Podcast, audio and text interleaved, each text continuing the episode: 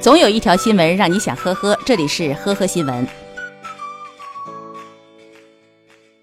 近日，浙江杭州的李先生加完油后，车开出了没几米，突然烟瘾犯了，于是摇下车窗，在车内开始抽烟。加油站员工发现情况以后，立刻上前劝阻，可是李先生并不听，依旧继续抽烟。见劝阻无效，加油站员工拿起灭火器就往李先生车里一阵狂喷。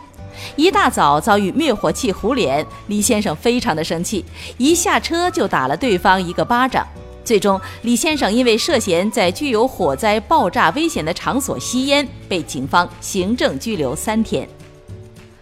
五十多岁的袁先生在浙江宁波一家餐厅打工。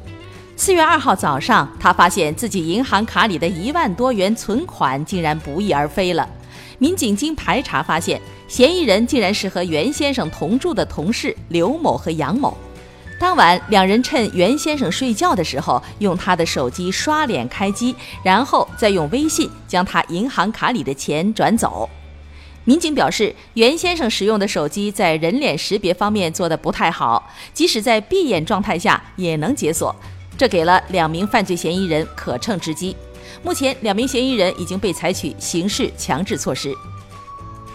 三月二十七号晚，广东佛山警方接到报警，一名男子持刀闯入某理发店，抢走了九百元钱。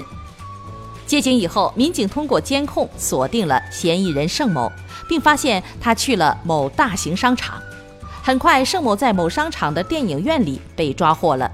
据盛某交代，由于自己没有固定工作、没有收入，又想约女朋友去看最近上映的电影《比悲伤更悲伤的故事》，于是持刀入室抢劫，结果自己在电影院现场上演了一个悲伤的故事。近日，姚女士从成都坐火车前往上海，在即将到达的时候，发现自己放在行李架上的洗漱化妆包不见了，里面有一块十二万元的手表、奢侈品项链和戒指等，总价达十四万元。警方接报后查明，洗漱化妆包是和姚女士同车厢的女子季某顺走的。季某交代说，当时觉得姚女士的化妆品味道很好闻，于是，在下车的时候偷偷顺走给自己擦脸，还顺便把包里的手表、项链和戒指等当成价值几十元的装饰品一起给拿走了。